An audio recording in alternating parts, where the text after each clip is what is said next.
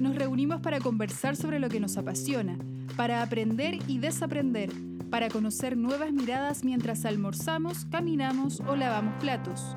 En este podcast indagamos en la diversidad de las experiencias pedagógicas. Encuentros del cuarto tipo con seres de otros mundos.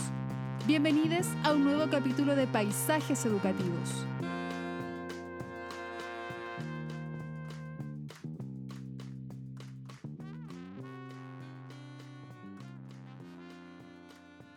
Buenos días, buenas noches, buenas tardes, buenas mañanas. No sé en qué momento estarán escuchando esto, quizás en la madrugada, manejando hacia su eh, escuela. Hay gente que maneja, no sé, a distancia. Yo me acuerdo un tiempo trabajar en Rengo y manejaba Santiago Rengo, hacer clases 6 de la mañana saliendo. Uf. Pero era, era muy interesante la carretera en, la madrugada. Entonces, en el momento en que nos estén escuchando, hola, bienvenidos. Esto es Paisajes Educativos nuevamente eh, primero que, que, todo, saludar a nuestro equipo del podcast, a nuestro equipo de producción. Son todos docentes, todos profesores que este es su, su momento de, de, intercambio y de trabajo colaborativo más allá de las aulas, a Macarena Borges, que es profesora de ciencias y es la productora de nuestro eh, programa, de nuestro podcast, a Daniela Garín, que es profesora de lenguaje y es periodista, ella vive en Magallanes, en Punta Arenas, bueno, Macarena Borges en la región metropolitana, a Vicente Villalobos, que es ya un asiduo del podcast en temporadas anteriores como panelista, él es profesor de física, tecnología, toca guitarra también, muy bien, canta muy bonito, es parte del equipo editor, y Eduardo Vallejos, que también toca guitarra, juega mucho fútbol, y es profesor de historia y miembro del equipo editor también. Y bueno, como siempre, ya un clásico, parte del equipo totalmente, Claudia eh, Araya, que está aquí con nosotros. ¿Cómo estás, Claudia? Muy bien, estoy muy bien, muy animada, muy contenta por el invitado que tenemos hoy día. Eh, a lo largo de mi camino profesional eh, he usado mucho sus publicaciones, inspirada también de los cursos que ha hecho, así que por una parte muy expectante eh, y también contarles a nuestros radio escuchas que eh, todo el equipo que está saludando a Carlos en este minuto, en algún minuto me va a reemplazar a mí o a Carlos, porque la idea es que vayamos rotando y escuchando nuevas voces y nuevas reflexiones de distintas partes del país. Así que para que se preparen para los próximos episodios, escuchar estas voces de Eduardo, Dani, eh, Macarena o Bicho, Vicente, ¿ya? Así que, sin más rodeos, Mauricio, por favor, si te puedes presentar, cuéntanos tu nombre, eh, cuál es tu título eh, y también algo que te gusta hacer también para que no nos enmarquemos tanto en el rol que tú ejerces profesionalmente. Súper, oigan, primero muchas gracias por la invitación, estoy súper contento de estar acá, eh, de verdad, gracias. bueno, mi nombre es Mauricio Pino Yankovic, yo soy doctor en política educativa y actualmente profesor asistente del Instituto de Educación de la Universidad de Chile, que es eh, donde actualmente me desempeño. Y eh, soy investigador asociado también del Centro de Investigación Avanzada en Educación de la misma universidad y he estado trabajando el tema de las redes educativas desde mi tesis doctoral en adelante, ahora que ya estoy aquí situado. Y de gustos, me gusta mucho el boxeo, aunque suene raro, me encanta boxear, es algo que es un deporte que para mí es muy, muy agradable, no, no boxear a personas, pero boxear como entrenador, así que me gusta el boxeo y también me gusta mucho pintar, entonces esas son como las dos cosas que yo disfruto haciendo mucho. Muy bien, ahí tenemos cosas muy en común porque yo soy artista visual y lo que mejor hago es pintar. Ah, pero mira, yo no digo que lo haga bien, digo que me gusta nomás, así que disfruto. Yo en pandemia aprendí. El hacerlo bien tiene que ver con, para mí, con sentirse bien haciéndolo, como, ah, como disfrutarlo, disfrutar el aprendizaje. a mí me encanta, o sea, mm. uno nunca termina de aprender en esto, pero en, yo creo que en ninguna cosa, pero cuando uno disfruta aprendiendo algo y está como ese vínculo amoroso, como que uno se siente bien y da lo mismo lo que uno le diga al resto, porque uno sabe que está aprendiendo. En el fondo, creo que para mí eso es hacerlo bien. Ese que está atrás, ahora, bueno, la gente no me escucha, no nos ve, ese, ese lo pinté yo durante la ah. pandemia, porque aprendí en pandemia a hacerlo. Excelente, súper. Ahí podemos. Sí, no disfruté mucho haciéndolo. Intercambiar datos, podemos intercambiar datos. Oye, por favor, por favor, necesito, necesito asesoría porque realmente uno dibuja algo y no sale como uno quiere, pero pone empeño porque lo disfruta. La asesoría es soltarse, soltar, soltar todo. Eso es como lo. Ah, mira, qué buen, buen, buen, mensaje. Sí. Bueno, como ya escucharon a, a, Mauricio, el tema de este episodio es redes de mejoramiento escolar. Entonces vamos a entrar, a aprovechar el tiempo con nuestro invitado que eh, hemos visto que, bueno, este, tiene unos proyectos de colaboración internacionales también que son muy interesantes. Vamos a dejar todos los links en el vínculo de Spotify de nuestra página web, escuelanacción.com, para que puedan indagar más, porque los textos son eh, de todos los, eh, ¿cómo decirlo?, cantidad de páginas, como de 15 páginas a 40 y tantas páginas, y todos son un aporte gigantesco, entonces los invitamos desde ya a eh, leer. bueno, lo primero, nosotros eh, hemos, bueno, para esta entrevista leído información sobre, mm, leído informes o diferentes textos y ahí aparecen conceptos que son, nos hacen sentido cuando los leemos, nos, nos, hacen sentido con las entrevistas que ya hemos tenido sobre redes y también nos eh, invitan a, a, preguntarte como primero sobre eh, un, un concepto que aparece ahí, capital profesional, que es, es como, yo creo que es fundamental, queremos que tú lo expliques, porque en base a, esa, a ese concepto se articula esto de la organización en red, es lo que yo entiendo de los textos, como que me parece que es un, un capital, ese capital profesional, como se, se llama en los textos, es importante, fundamental para que se organice una red. Es como lo que yo entiendo de lo que leí, es como que no puede haber una red si es que no se cuenta con eso. Entonces, como sería interesante que nos, nos eh, hablara un poco de ese concepto. Súper. Eh, ya, pues mira, el concepto de capital profesional eh, es, algo que nosotros fuimos desarrollando conceptualmente a medida que íbamos trabajando con las redes educativas. Entonces, cuando partimos, este, una, de una de las investigaciones era cómo funcionaban las redes de mejoramiento escolar. Y para poder conocer cómo funcionaban, eh, nos basamos en un cuestionario que se aplicaba en Barcelona, que ellos estaban haciendo un estudio también de redes socioeducativas, y adaptamos ese cuestionario para aplicarlo en Chile. Y a medida que empezamos a avanzar en esta aplicación, empezamos a refinar el instrumento y también nuestra concepción conceptual de las redes. Y ahí es donde el concepto de capital profesional empieza a tomar protagonismo. Entonces, eh, este concepto se divide en tres cosas principalmente. Eh, es algo que hemos tomado de, de, un autor bien reconocido que se llama Hargraves y Fulan, que son quienes trabajaban el tema de capital profesional pensando en las escuelas, aunque algunos de sus libros más recientes incluyen también a la red educativa, pero ellos partieron pensando en este concepto en las escuelas, cómo desarrollar este capital profesional, sacándolo de la perspectiva como una cosa individual, como un capital individual que se desarrolla, eh, y tiene tres cositas. La primera es la idea de capital humano, que es cómo uno desarrolla conocimientos eh, eh, de manera personal a medida que se va nutriendo de algo. Entonces, el capital humano es lo que habitualmente nosotros asociamos a formación formal. Y esto tiene que ver con las redes que, cuando uno participa de una buena red educativa, aprende cosas, desarrolla conocimientos que no tiene, desarrolla su capital humano porque sabe cosas que antes no sabía. Por ejemplo, si yo participo de una buena red de inglés, eh, descubro eh, que otros docentes eh, manejan, por ejemplo, actividades educativas con sus estudiantes que yo no conocía. Entonces empiezo a aprender esos contenidos con esos profesores y desarrollo mi capital humano gracias a este trabajo con otros profesores. Entonces esa es una primera parte del capital profesional. La segunda es el capital social. Y el capital social a lo que apunta es al conocimiento que generamos en conjunto cuando estamos en una instancia colectiva de desarrollo profesional.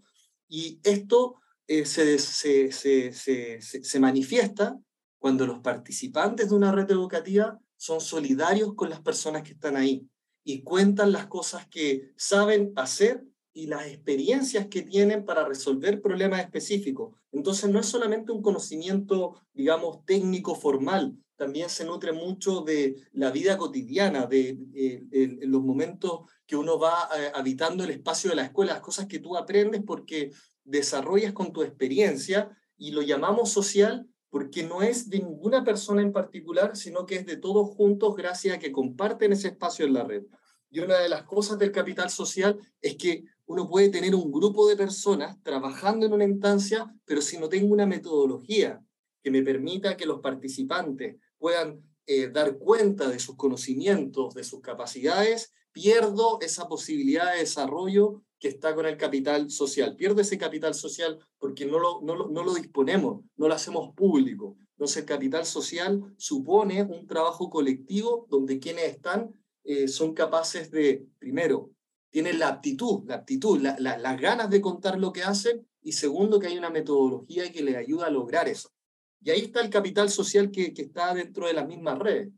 Nosotras sabemos que en educación hay mucho conocimiento ya en los territorios. Los profesores, las profesoras saben muchas cosas y es ideal ponerlos a trabajar en conjunto. Pero si uno no desarrolla una metodología, si las personas no están con la disposición a compartirlo, perdemos ese conocimiento. Por eso es muy relevante esta noción de capital social que uno puede generar en las redes.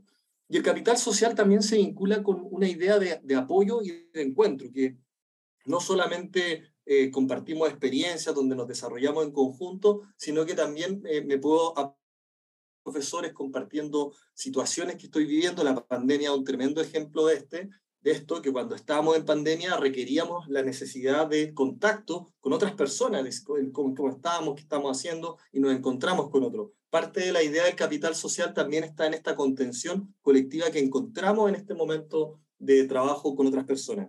Y por último, está la idea de capital decisional, que también es parte del capital profesional. Por eso el capital profesional contiene capital humano, capital social y capital decisional. Y el capital decisional es como las personas comienzan a desarrollar agencia a medida que van trabajando en un espacio colectivo de desarrollo de capacidad y son capaces de tomar después decisiones de manera más autónoma y asertiva sobre su propio desempeño profesional.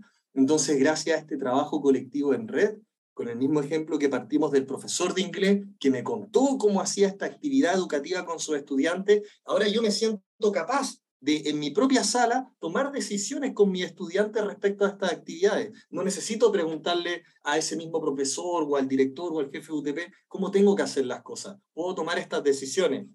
Y el capital decisional también supone que las organizaciones donde nos desempeñamos nos den esos grados de autonomía para tomar también estas decisiones. Entonces, si estamos en una situación de una organización que está controlada, puede ser que me eh, restrinjan las posibilidades de, hacer un despliegue de mi capacidad decisional.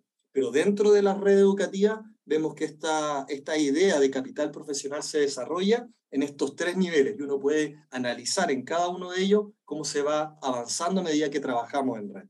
Esa es la idea del capital profesional. Entonces uno lo puede ver como ciertas características, ciertas condiciones que permiten el desarrollo de capital profesional, pero también es algo que las redes desarrollan. Esto lo hemos encontrado repetidamente en estudios y en investigaciones. Sabemos que las redes educativas desarrollan el capital profesional de sus participantes. Si hay algo para lo que las redes son buenas, es para esto. Es súper eh, sistemático y súper eh, eh, recurrente eh, eh, identificar evidencia donde tanto los participantes narran, describen eh, casos, situaciones que dan cuenta del desarrollo de esta capital profesional. Hemos visto cuestionarios en distintos lugares del mundo donde se aplican y medimos cómo se desarrolla el capital profesional. Y también cuando hacemos estudios de casos, vemos cómo este capital profesional se está desarrollando, tanto a través de observaciones como entrevistas o grupos focales. Entonces, las redes en general eh, son capaces de desarrollar este como resultado del trabajo en red es el desarrollo de capital profesional, que claramente requiere condiciones, pero algo que las redes ah, hemos visto que han podido lograr. Perfecto. Y eh, claro, ahí estamos hablando como de una realidad ya instalada, ¿cierto? Todo lo que nos has dicho eh, en base a estos estudios es precisamente porque hay un, algo que estudiar, ¿no? Hay como un, algo que mirar. Y eso que estaban mirando eran estas redes de mejoramiento escolar del Ministerio de Educación. ¿Nos podrías contar de, de esas redes? Y ahí vamos aplicando como esto, cómo se fue como concretando estos conceptos, cómo se fueron articulando en base a esta red. Súper. Mira, eh, en, mi, en mi experiencia profesional he trabajado con distintos tipos de redes. Una son las redes de mejoramiento escolar. También he trabajado con la red educacional Un Buen Comienzo de la Fundación Educacional Oportunidad. Hemos también trabajado con las redes de los servicios locales de educación pública de diferentes SLEP de la Dirección de Educación Pública y he tenido también la oportunidad de eh, trabajar con microcentros rurales y redes temáticas. Entonces hay una gran diversidad de redes dentro de nuestro país, porque tenemos una historia de hace muchos años de desarrollo de redes. Eh, ahora, las redes de mejoramiento escolar, eh, algunas son denominadas de ese modo, aun cuando funcionan como microcentros rurales. Entonces uno lo puede identificar en las bases de datos del Ministerio de Educación, denominada como red de mejoramiento escolar, pero en, en, la práctica y en su historia es un microcentro rural. Entonces ahí hay como una, una, una, cuestión que hay que definir como con mayor precisión.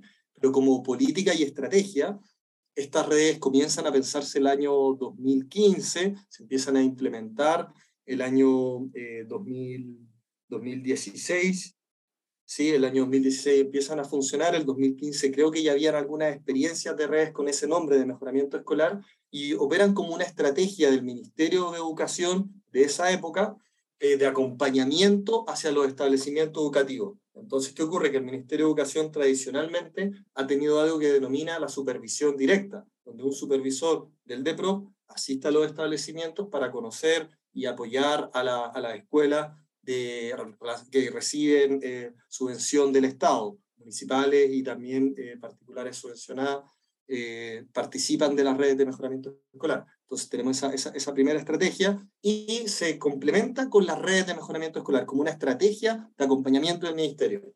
Y cuando parten el año 2015, eh, parten con mucha energía, como 500 redes contabilizamos, como una, oye, están en todo el país estas redes, y lo que hicimos nosotros desde, desde en esa fecha en el Centro de Liderazgo Líder Educativo eh, fue eh, estudiar el funcionamiento de estas redes de mejoramiento escolar. A través de la aplicación de un cuestionario a nivel nacional. Y por otro lado, hicimos estudios de casos para conocer cómo funcionaban. Eso fue en esos años. Y cosas que aprendimos de esto fue que, eh, bueno, otra cosa de contexto, las redes de mejoramiento escolar cuando parten están conformadas por los equipos directivos. Eh, algunas tenían entre 5 a 15 establecimientos, pero también aparecían redes que estaban denominadas como redes de mejoramiento escolar con tres establecimientos y unas que ya eran demasiado grandes, de 50 establecimientos. ¿Y qué aprendimos en esos cuatro años?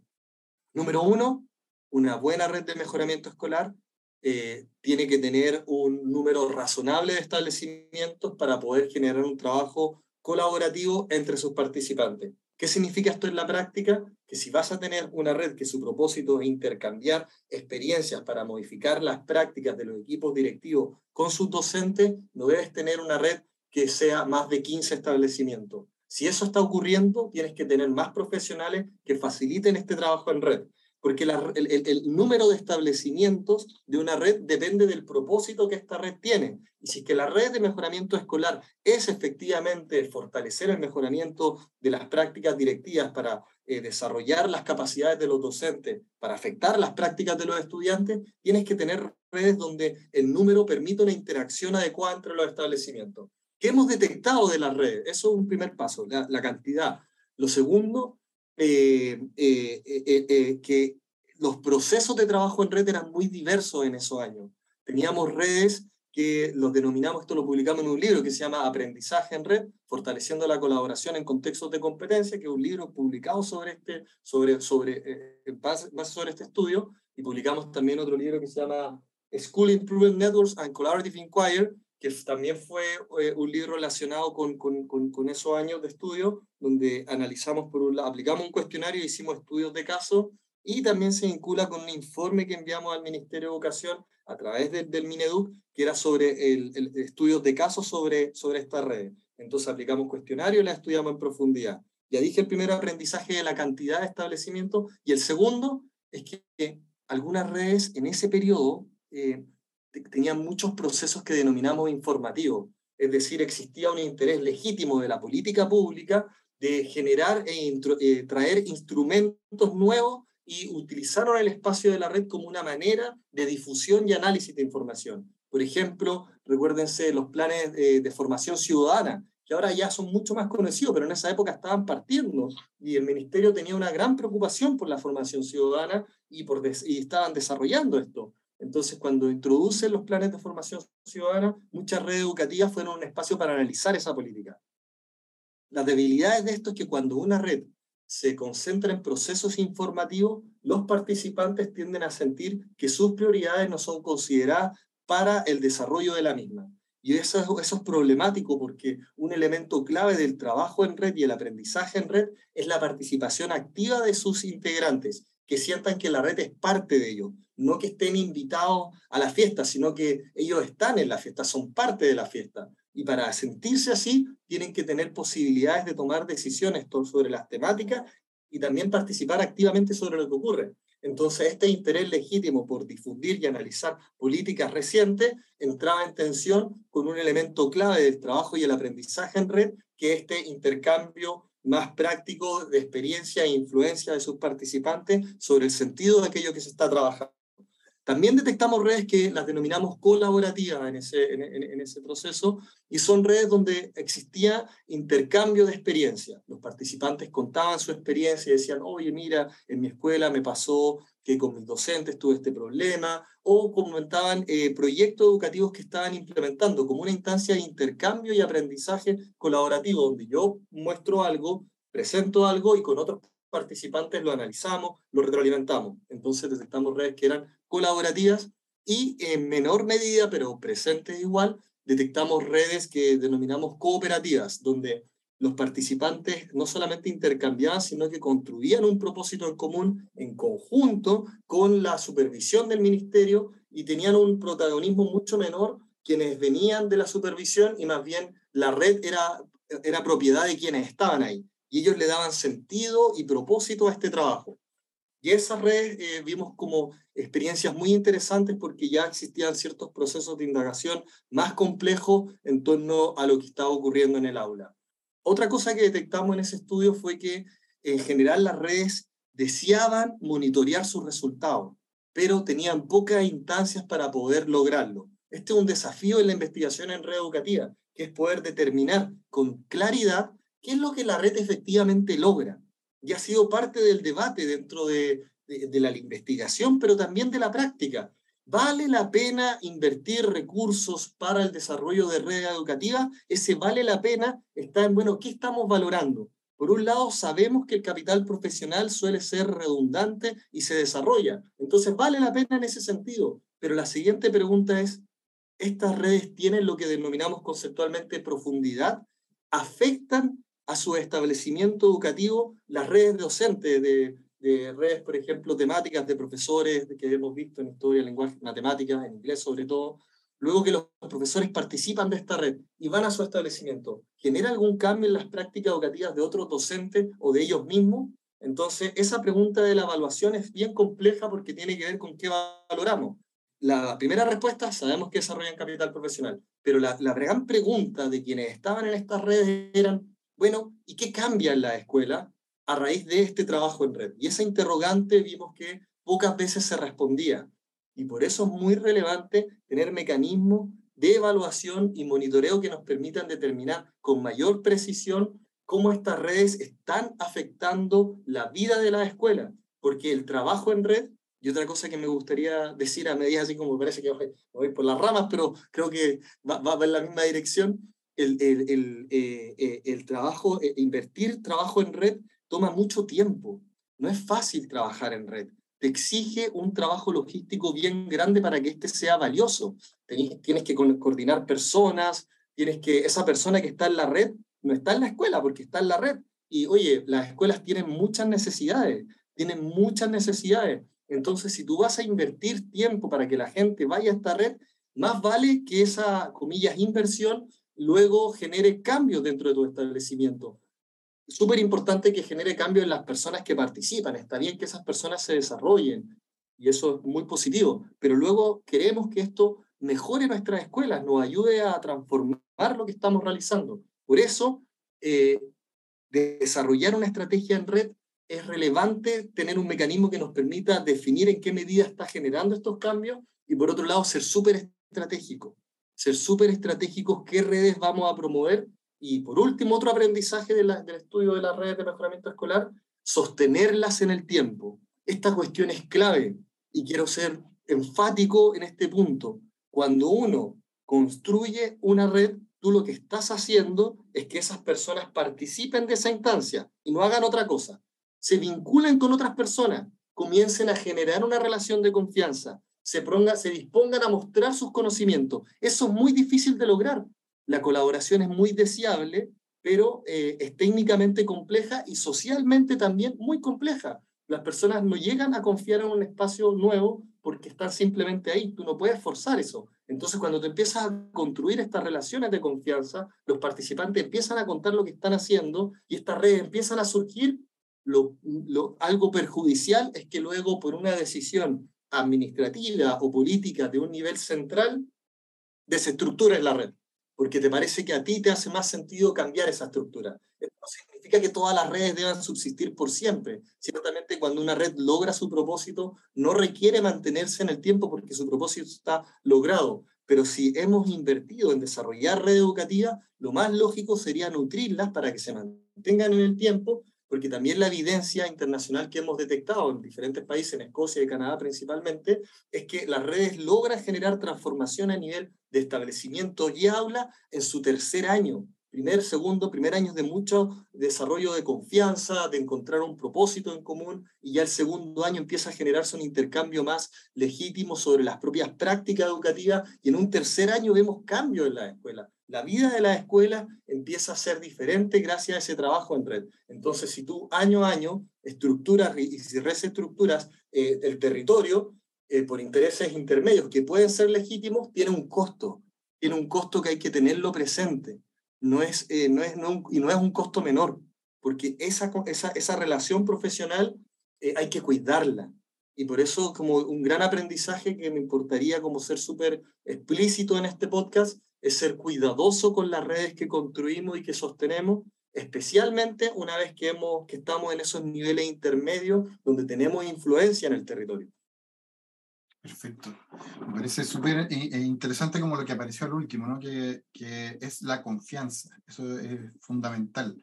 ¿no? Que a mí me llamó mucho la atención eso del texto y de la investigación, es que se habla de cosas como eso. ¿no? Uno piensa que se va a tomar con textos súper áridos y métricas y gráficos, que los hay.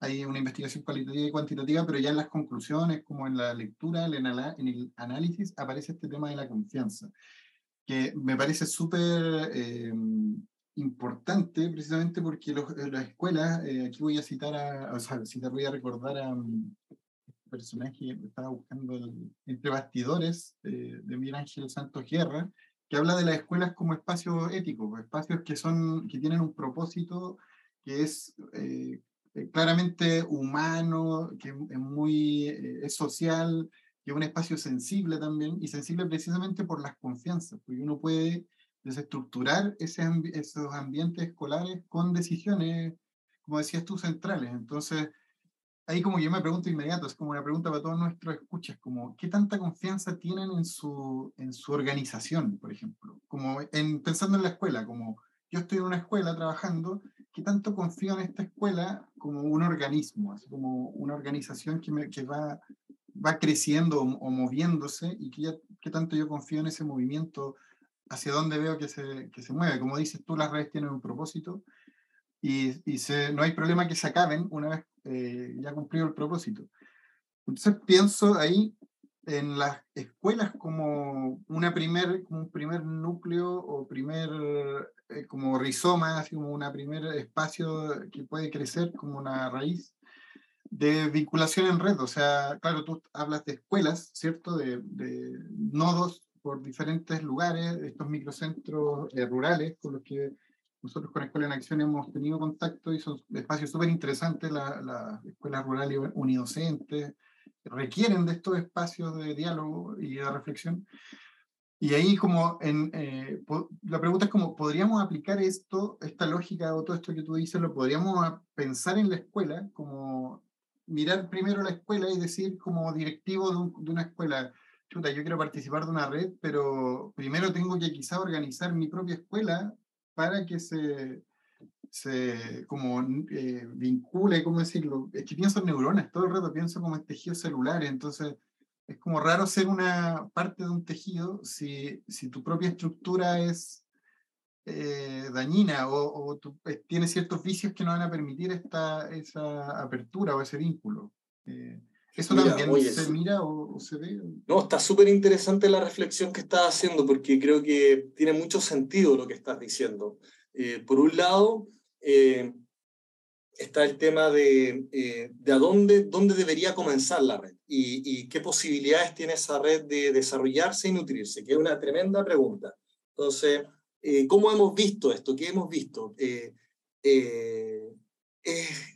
No es extraño que países desarrollen políticas que buscan promover el trabajo de redes de desarrollo de redes educativas. Y eso tiene un sentido a nivel como país, que es el supuesto que en la literatura y en la experiencia encontramos que eh, la colaboración desarrolla y mejora los sistemas escolares. Entonces uno puede decir, pucha, debe ser súper bueno entonces de construir esta red, porque yo creo que si las personas colaboran eh, y comparten su experiencia y su aprendizaje, eh, estas escuelas pueden mejorar, ¿ya? Entonces eso es como que, como que parte, puede partir desde la política, o sea, como en el fondo, abordando tu pregunta desde dónde comienza, yo creo que puede comenzar desde la política y, y es legítimo que así sea. Pero para poder hacerlo tienes que ser muy cuidadoso en cómo vas a involucrar a los participantes en esta apuesta que tú estás realizando, porque la red supone participación activa. Entonces, ¿qué pasa? Que si tú tienes un establecimiento educativo donde tienes nuevos directores que están enfrentando una serie de desafíos con sus propias escuelas y digamos si utilizamos el lenguaje de nodos y estos nodos tienen una serie de tensiones internas,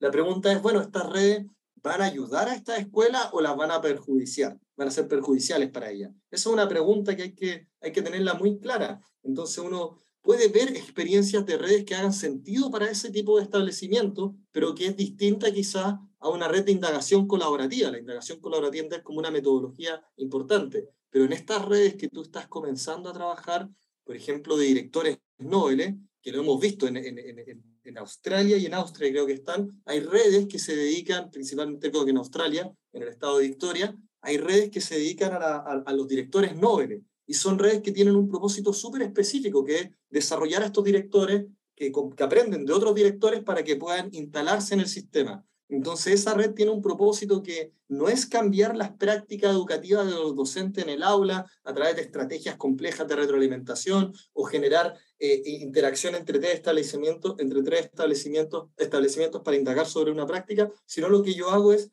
desarrollo de capacidades en ello. Entonces, no cualquier red hace sentido para toda la escuela. Tenemos que ser muy conscientes de los establecimientos que están participando para ver si es que esta red puede ser beneficiosa para estos nodos. Y por otro lado, uno puede ver redes que comienzan a generarse de manera autónoma, que no es como que eh, vienen a nivel central o a nivel intermedio por la política, sea cual esta sea, sino que los propios actores dicen, ¿sabes qué? Tenemos un tremendo desafío socioemocional con los estudiantes no sabemos cómo abordar esto, tenemos que vincularnos con diferentes instituciones y formar redes. Y pasó esto en Chile y en muchos lugares, que los docentes se comenzaron a articular en red para abordar desafíos complejos. Entonces, la pregunta ahí es, ¿qué condiciones tú les das a estas redes para que se mantengan en el tiempo? Porque las redes por sí mismas no pueden subsistir solas, requieren una estructura política que les dé eh, desarrollo. Esto, esto es muy importante, creo yo, en mi mirada de este tema. No se trata que, eh, porque de repente uno dice, bueno, es que queremos red autónoma, y está súper bien, queremos red autónoma, la participación, que se desarrolle todo eso, pero tú no puedes dejarlas como eh, abandonadas, así como, ah, son redes autónomas, entonces que ellos vean cuánto se juntan, que bueno, que ellos, pucha, resuelvan el problema, porque en realidad yo no, como, como, como intermedio no puedo seguir como estando supervisando esta cuestión, tiene que desarrollarse sola. Está súper bien, efectivamente, es bueno que tenga su propio equipo de coordinación, que existan profesores dentro de la red que tengan eh, poder sobre la agenda, efectivamente le das agencia, le das autonomía, pero también le das condiciones. Oigan, ¿saben qué? Los profesores, los equipos directivos, si fuese directivo de profesores, van a tener la oportunidad de juntarse en este momento, en este espacio. Esto es algo que como autoridad nos interesa que exista. Hace gestos políticos a los directivos si está en el nivel intermedio. Oigan, recuerden que este espacio de los profesores hay que protegerlo porque estas redes son súper valiosas. Entonces, esas condiciones eh, pueden existir, es relevante que existan para que estas redes más autónomas subsistan y florezcan, como que estas raíces que tú hablas de metáfora que, que empiezan a crecer, pucha, es súper importante que les des condiciones, que las rieguen, les des solcito para que puedan florecer, porque si no se lo hace muy difícil, porque nuestro sistema es bastante burocrático. Entonces tenemos un sistema así como súper flexible, como que el profesor, oye, voy a ir a una red ahora, así que hasta luego. No funcionan así nuestras escuelas. Entonces estas condiciones las requieren. Y, y por otro lado, eh, eh, hay otro tema que es, eh, es especialmente difícil en nuestro contexto. La literatura es como bastante redundante en contextos que han privilegiado políticas de competencia. Es más difícil desarrollar relaciones de confianza colaborativa legítima para fortalecer las capacidades. Entonces también uno tiene que reconocer ese desafío para ser estratégico en cómo uno define los propósitos de la red y los logros que ésta tiene. Y ahí tenemos pistas, sobre todo de los amigos ingleses, que nos dicen que es bueno que las redes educativas, en contextos que vienen como el nuestro, sean súper claros en los logros específicos que uno va a obtener para los establecimientos a medida que uno participa en red. Entonces, si tú tienes una red educativa, por ejemplo, de matemática, tienes que ser muy claro en tu red en qué medida, qué esperamos, qué esperamos que esta red genere en las aulas de estos establecimientos para el beneficio de las matemáticas. No simplemente, ah, vamos al mejoramiento escolar, no, tenemos que ser muy claros, porque tenemos ciertas tensiones que tenemos que abordar, eh, y si bien el sistema pareciera que va avanzando en una dirección distinta, hay varias señales que están ocurriendo que pareciera darnos cuenta de que se van a poder generar políticas que podrían favorecer mejor la colaboración en red, esto está en un proceso de discusión y debate, no se han resuelto. Entonces, por lo tanto, aún tenemos que ser cuidadosos cuando construimos estos propósitos y estos sentidos para trabajar en red. Y un último consejito, como que hemos sacado de tantos años de investigación, ser súper claro en el propósito. Nosotros cuando partimos estudiando en la red, los participantes de la red no sabían el propósito de su red sabían, que iban, sabían cuál era el tema, sabían cuál era la actividad, pero no conocían el, el, propósito de por qué estaban ahí haciendo este trabajo en red. Es muy importante que esté muy claro, muy bien definido y por otro lado, eh, con una muy buena metodología de trabajo. No cualquier metodología de trabajo facilita el trabajo en red. Excelente. Claudia, eh, bueno, tenemos que hacer ya la pausa de la, del medio tiempo. El show de medio tiempo va a cantar Claudia va a cantar Miley Cyrus. Ah, perfecto, ya. En un dueto. de medio tiempo al Super Bowl.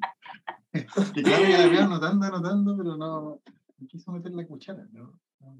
Eh, no, lo que pasa es que. No, no estoy tímida, que tú me robas el micrófono todo el tiempo. ¿ah? No, mentira.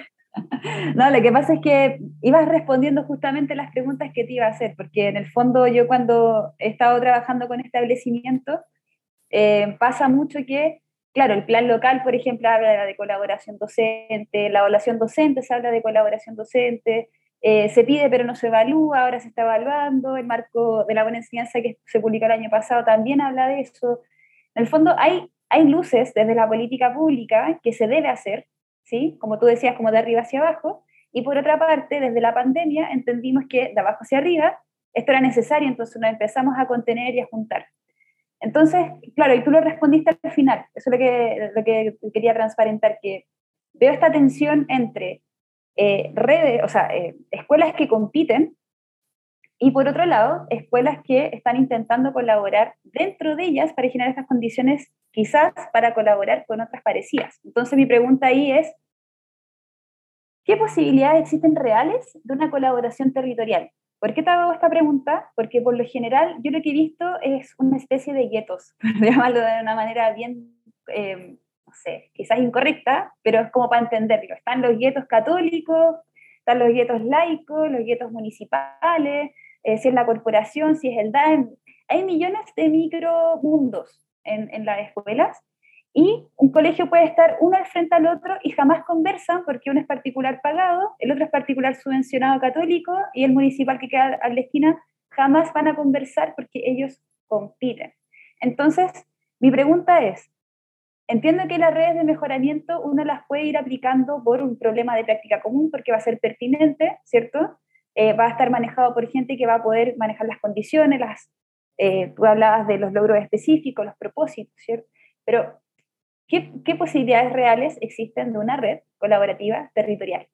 No sé, no sé, no sé qué, has visto o, o, qué es posible, qué tendría que cambiar para que esto en Chile vaya moviéndose a una diversidad de la red más que reproducir redes de una misma naturaleza de colegio.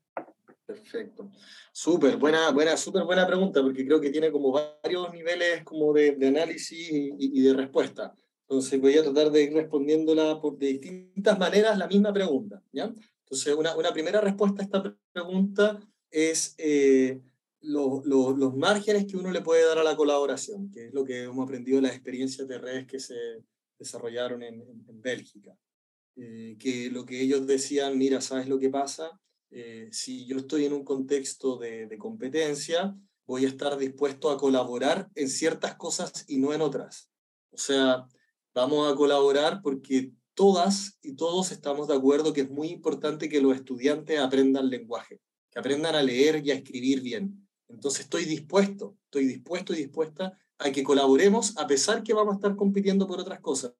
Entonces, nuestro margen es ese. Y vamos a hablar de electroescritura, vamos a hablar de nuestras prácticas educativas, pero no vamos a hablar del chiche. Yo no te voy a contar mi proyecto educativo estrella para que tú lo hagas. Porque si yo te cuento eso, tú estás afectando mi interés eh, de competir y de obtener otros resultados gracias a esta competencia. Pero el aprendizaje realmente no me afecta tanto, no me afecta a mí que tus estudiantes aprendan a leer y a escribir, porque es una cuestión fundamental, básica que compartimos. Entonces, ese valor superior no limita ni restringe nuestra competencia. Entonces, uno puede poner esos márgenes. Esa es una primera forma de responder tu pregunta, que es poner márgenes a la colaboración.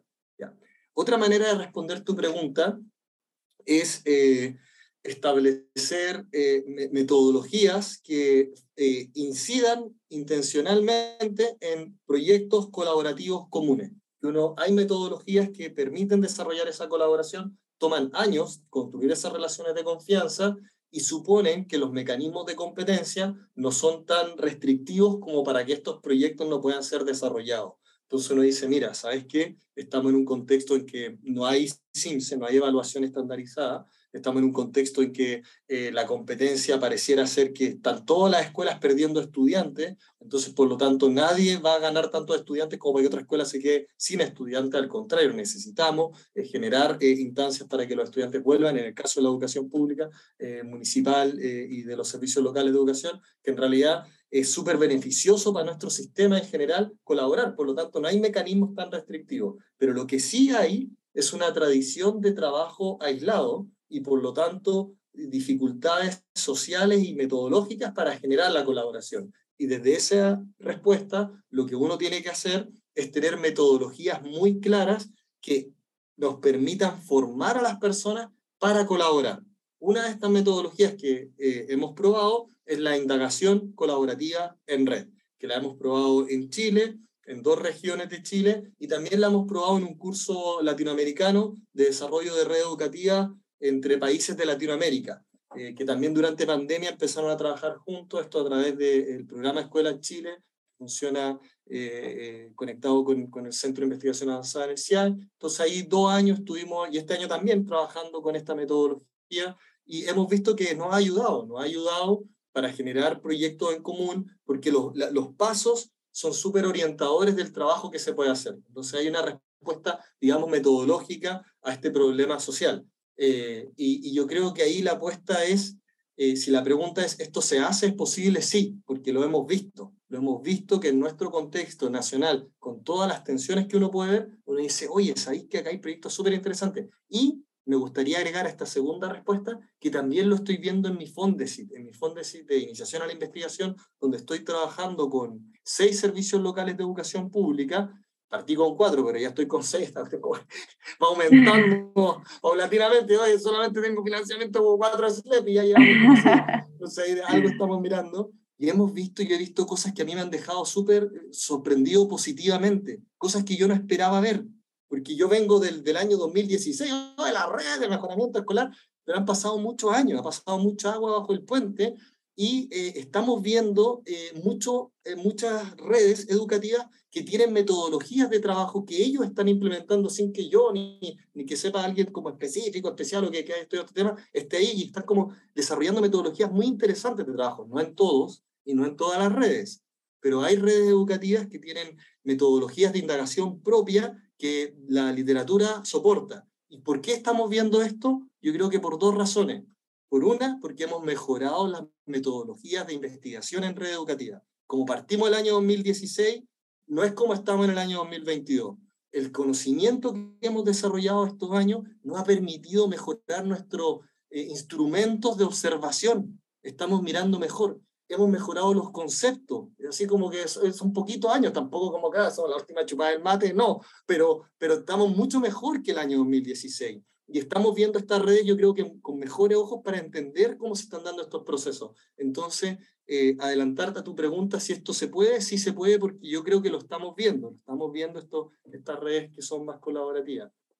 Y la tercera forma de responder tu pregunta es que este no es solamente un desafío de las redes educativas, porque tu pregunta tiene también un, una nota al pie de página política, y es decir, bueno, ¿qué política educativa eh, pueden existir para que el sistema escolar, no solamente las redes, contribuya hacia un mejoramiento sistémico, que es un, es un problema complejo pensar en mejoramiento sistémico, porque implica pensar la mejora más allá de cada establecimiento. Y como hemos tenido una tradición de que la mejora escolar es un problema de cada escuela, tú tenés tu PME, tú tenés tu, Entonces ahora estamos como en un proceso de transición. No podemos pedirle al proceso de transición resultados inmediatos porque justamente es un proceso que está transformándose, pero en esa transición pasan cosas, las personas comienzan a interactuar distinto. Entonces yo más bien, eh, respecto a cómo veía las cosas el año 2016 y a cómo las estoy viendo ahora, yo creo que las redes, pero también otras miradas del sistema, están contribuyendo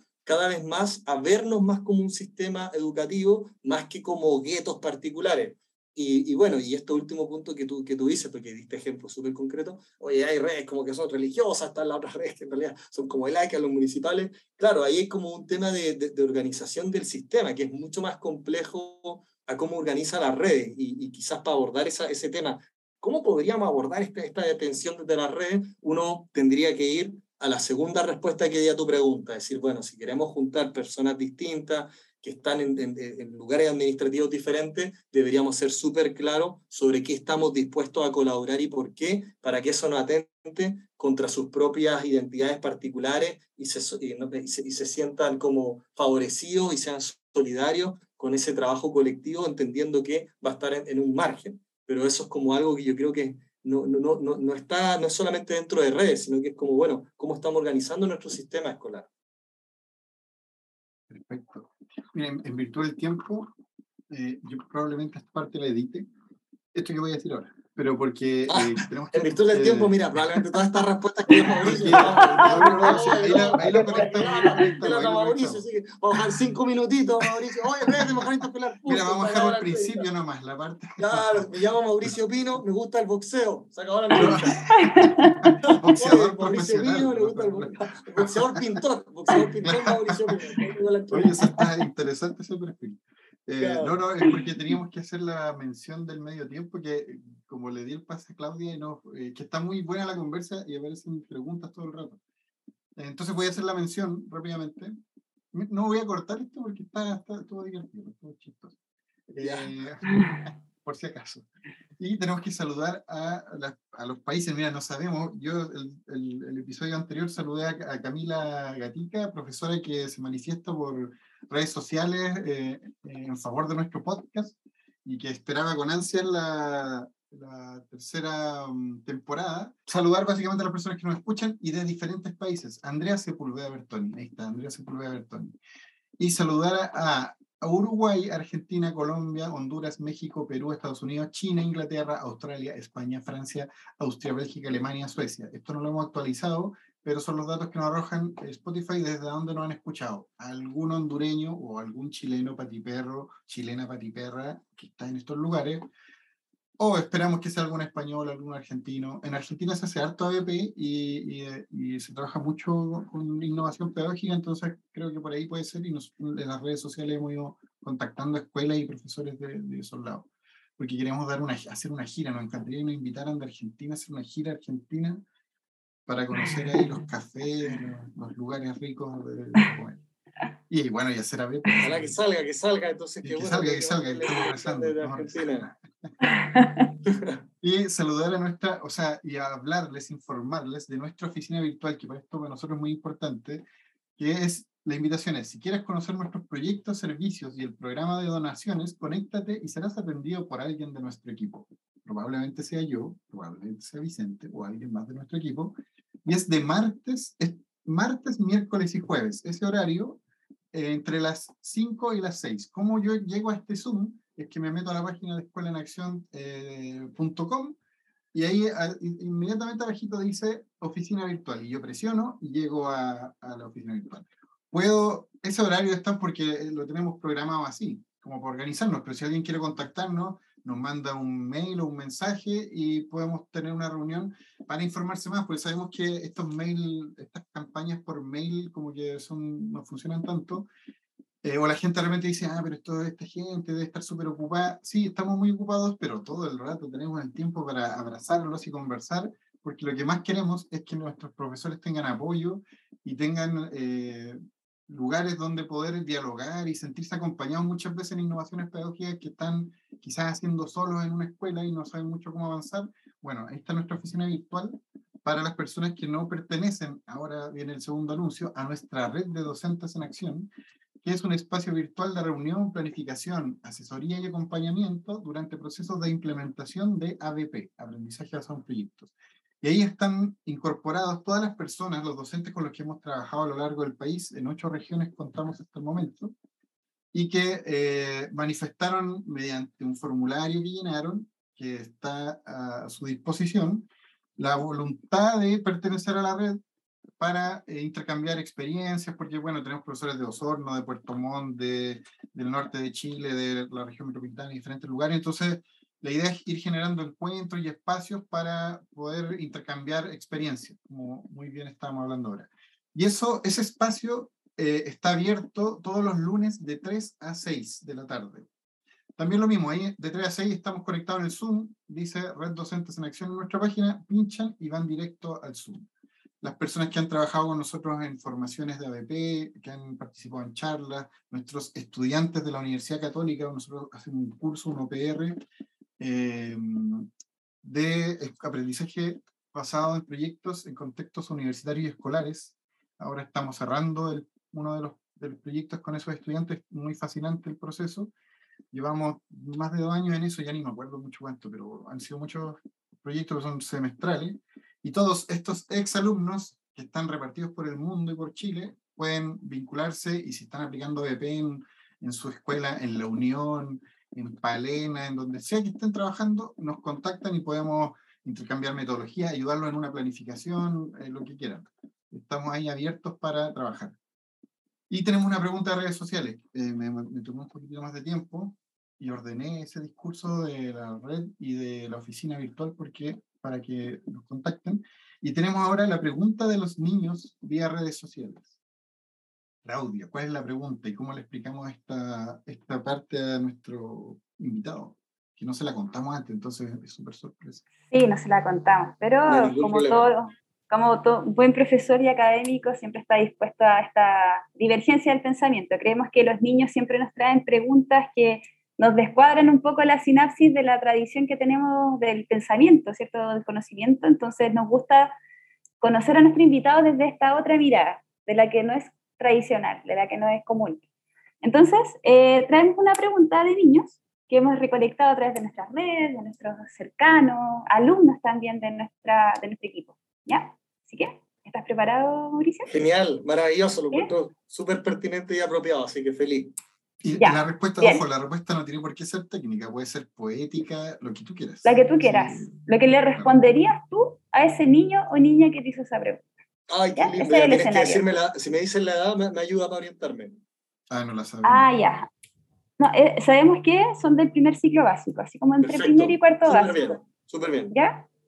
Sí, porque son los alumnos de la DANI y de allá de Punta Arenas, así que para darte más contexto todavía. Bien, la pregunta es, ¿por qué el agua no se rompe? ¿Cuál es la pregunta?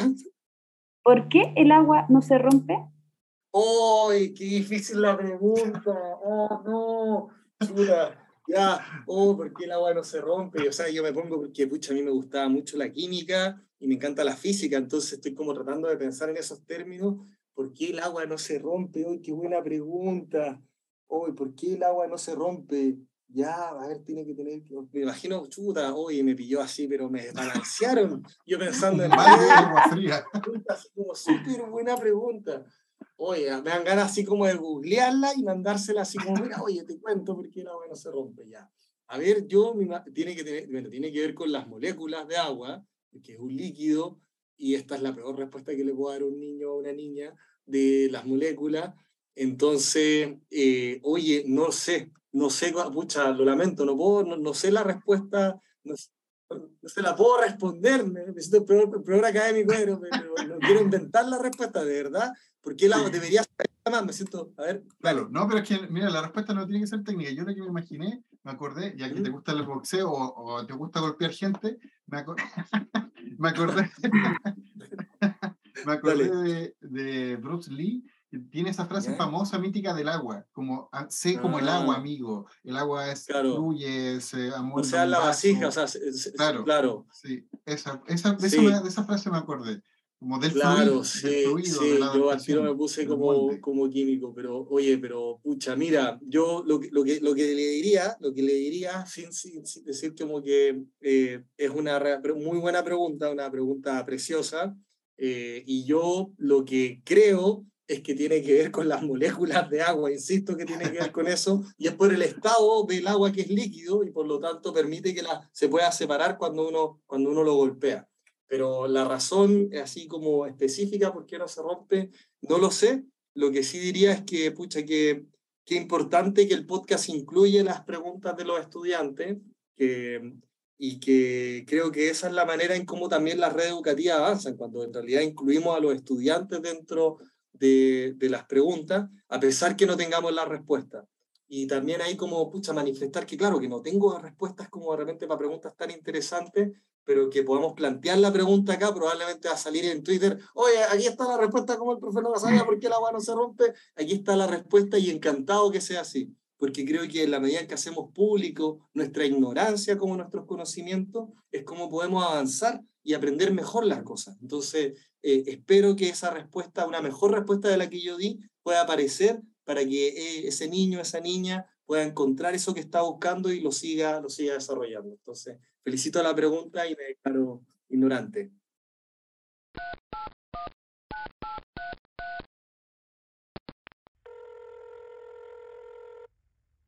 Hola Dani, ¿cómo estás? Buenos días. Eh, te estoy mandando este mensaje porque la entrevista que me realizaron el otro día, eh, creo que un niño o una niña de tu curso me preguntó por qué se separaban, por qué se podía romper el agua. Entonces en el momento de la entrevista no supe responderle, así que me puse a investigar con mi hija por qué se puede separar el agua. Y ya tenemos una explicación. Ya. ¿Cuál es la explicación? La explicación es que las moléculas, ¿por qué se separan? Se separan porque si uno le pega con así con la mano, no están tan juntas. Así que se, se, se, se van por cualquier parte. Pero luego se juntan porque tienen átomos. Exactamente. Átomos, ¿ya? Ya, entonces no están tan juntas las moléculas que del agua. Entonces cuando uno les pega, por ejemplo, si uno tiene un, un, un plato de sopa, el agua toma la forma de ese plato de sopa, porque el agua no tiene forma y está compuesta por unas cosas chiquititas del agua que se llaman moléculas, y esas moléculas están unidas por el hidrógeno, que es parte de los átomos del agua. Entonces, cuando uno le hace, le pega con la mano a ese plato de sopa lleno de agua, se alejan entre sí esas moléculas, pero después vuelven a juntarse porque son moléculas que están un poco más libres. En cambio, si las moléculas de esa misma agua estuvieran congeladas, se nos caía aquí el plato de sopa, si esas moléculas de agua estuvieran congeladas, no se podrían separar. ¿Ahí? Sí, si tuviera un plato con hielo, se te... Y si te cayera, no se rompería. ¿Por qué?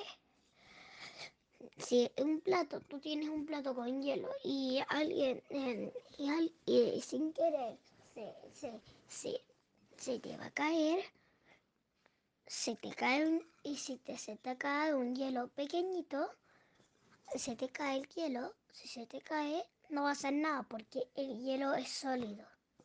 Exactamente, y esas moléculas están mucho más juntas. Bueno, esperamos que ahora con esta explicación se entienda mucho mejor a lo que dije en, en la entrevista. Eso. Y se juntan y se juntan por eso, ¿ya? Exactamente, por los, por los átomos de hidrógeno, porque las moléculas tienen adentro unas cosas más chiquititas que se llaman átomos, que son mucho más chiquititas. Y te recomendamos un libro que se llama, em, Física cuántica de Carlos Pasos, la ciencia explicada a los más pequeños, que a nosotros nos ayudó mucho para entender este problema. ¿Listo? Sí. Ya. Y también busca uno que, un- y, y si no lo entiendes tanto, búscalo un video en internet para que sepas. Eso, en YouTube, que se llama Las moléculas de agua. Ajá, Ya. Mandamos para que no quede tan largo. sí. Ya, cuídate. Chao, chao. Chao, besitos. El- Está interesante que lo- eh, son preguntas de niños y son preguntas, claro, como dices tú, muy potentes. Y está bueno eso, que se hacen preguntas. Hay preguntas ahí que yo, yo insisto, no, no, no, para estas preguntas no, no, no necesitamos respuestas químicas y físicas, porque a un niño uno le dice molécula y quedamos donde mismo. Entonces, por eso creo que como, como que creo que la respuesta de Jackie, de Jackie Chan, de Bruce Lee, es súper bonita esa Mm. frase porque nosotros también Claro. somos agua en un gran porcentaje y, y somos todos diferentes. Entonces, físicamente, así como eh, eh, fenotípicamente somos diferentes. Entonces, eh, nada, me parece como, como que me puso a pensar en el agua y, dónde- y está en todos lados. Pues, entonces, Claro, es mira, más encima yo soy del desierto, yo soy del desierto de Atacama. A mí la lluvia era una cuestión rara, entonces decía, no llovía nunca. Entonces, no, no, no, del mundo líquido para mí es como, oye, qué impresionante que cada, acá hay agua del cielo. O sea, ahí en Magallanes deben estar más familiarizados con el mar, la lluvia, pero yo para mí el agua es como un elemento nuevo e incómodo. O sea, me mandan para Inglaterra y he ido varias veces, pero es como, oh, por favor, no me dejen ahí, porque el agua es como un elemento súper importante en el desierto, pero de verdad no estoy tan familiarizado con, con el agua. Soy más de la estrella y del desierto. Bueno, y vamos entonces a nuestra última sección del podcast, mi parte favorita, como ya saben quienes nos escuchan, que tiene que ver con preguntas rápidas, preguntas cortas, perdón, y respuestas rápidas. Y esto lo que Mauricio quiere mostrar también es pensamiento, ¿qué es lo primero que se tiene a la cabeza? Y por eso tiene que ser una respuesta rápida y tiene que ser ya. corta, corta. Corta y rápida. Vamos, vale. Ya, ¿Sí? Dale, Ok, van a ser tres preguntas. ya. ¿Estás listo? Asociación Libre Psicoanálisis 2.0, vale. Exactamente, otra forma de conocerte. Así que vamos. La primera es, ¿qué fue lo último que aprendiste?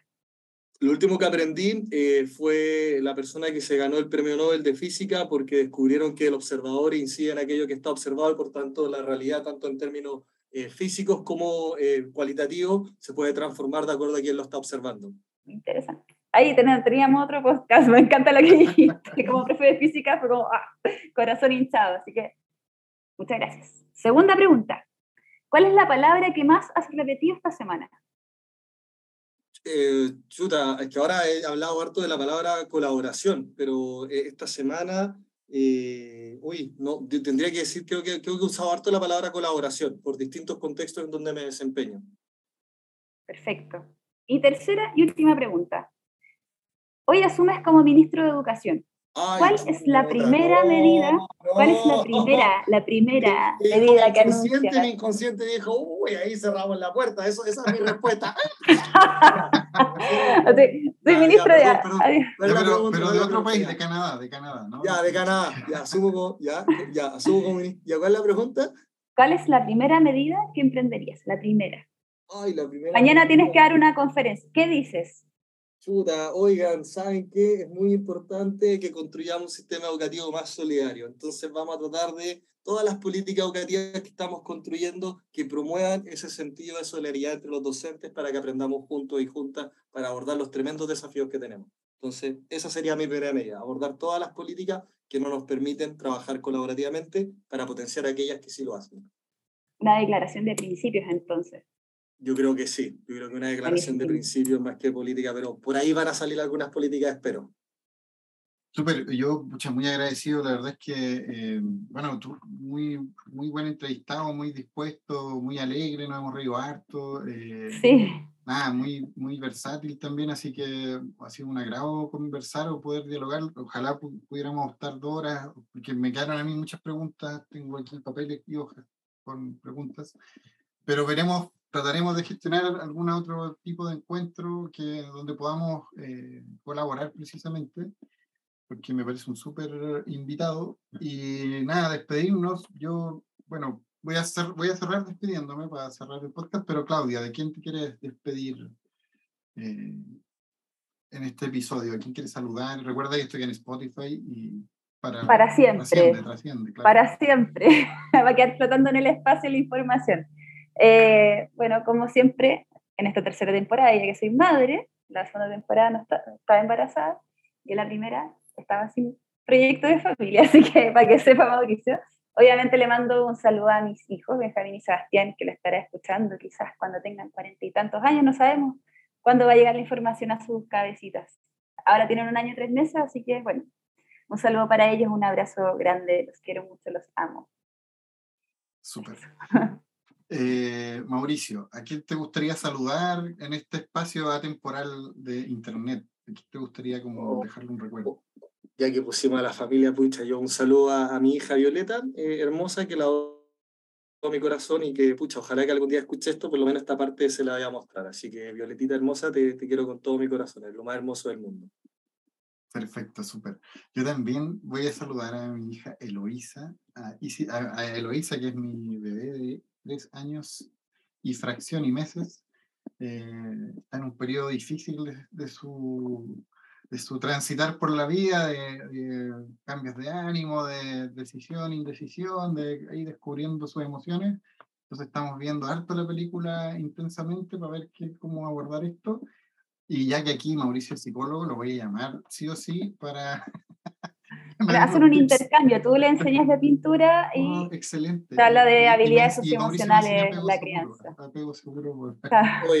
Voy a intentarlo, voy a intentarlo. Voy a quedar, como, voy a quedar como en el agua, pero vamos a ir nadando, nademos juntos, nademos juntos. Yo feliz, encantado de nadar juntos. Sí, eh, yo ahí uno le pone oreja siempre y, y vista todos los posteos que aparecen sobre apego seguro y cosas porque es algo que hay que ir aprendiendo y, bueno, conversar mucho con los amigos. Yo también quiero saludar a la gente de mi bandita que siempre en el entretiempo de los ensayos nos damos, yo tengo una banda, me gusta tocar música, a Renato Vargas, el baterista, a Cristian Reyes, el bajista, y a Tomás, que es el nuevo integrante.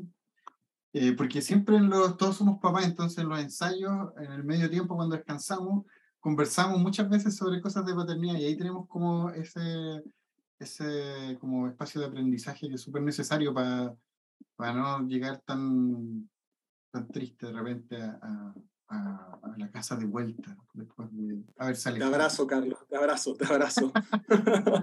no, es, que es claro, son, venimos saliendo de la pandemia, entonces ha sido difícil tener un hijo en pandemia, estuvo peludo y ahora también como que yo creo que están las secuelas de eso, de haber estado encerrado una niña, mi hija, encerrada prácticamente desde que nació. Entonces, es complejo el tránsito de llegar al mundo. Está todo bien en todo caso, nada trágico, solo que le cuesta sí, de nosotros, le cuesta como no estar con mm. nosotros, eso es lo que más le cuesta. Pero bueno, hija, me imagino que va a estar en no sé dónde, lejos, y mandándonos cartas, mail o el sistema que haya de comunicación, no sé, telepatía, ojalá que sea algo bien simpático y barato. Pero sea caro como la fibra óptica. Bueno, eso, nos despedimos. Al final siempre nos alargamos, que está muy. Me gusta conversar. Me apasionante la conversa. felicitaciones. Oye, agradecer mucho el espacio. Quería también decirle eso a ustedes dos, Carlos y Claudia. Muchas gracias por la invitación. Creo que es un tremendo espacio este que están teniendo, súper importante, pensando en cómo compartimos y generamos conocimiento entre profesoras y profesores. Son redes muy importantes y esto claramente ayuda a eso. Así que también felicitarlos desde, desde, desde, el lugar con humildad y agradecerles por la invitación, de verdad. Así que muchas gracias. Yo también, ustedes dicen, oye, buen invitado, y ustedes también, tremendo eh, host de podcast, porque también la pasé muy bien en esta, en esta entrevista, en este podcast. Súper. Muchas gracias, agradece. Nos vemos en otro episodio. Eh, ya sabrán más de nosotros por redes sociales. Bueno, toda la información de nuestro invitado ahí en, en la publicación del, de Spotify y de nuestra página. Nos vemos. Un gustazo. Abrazos. Que estén muy bien. Chao, chao. Chao.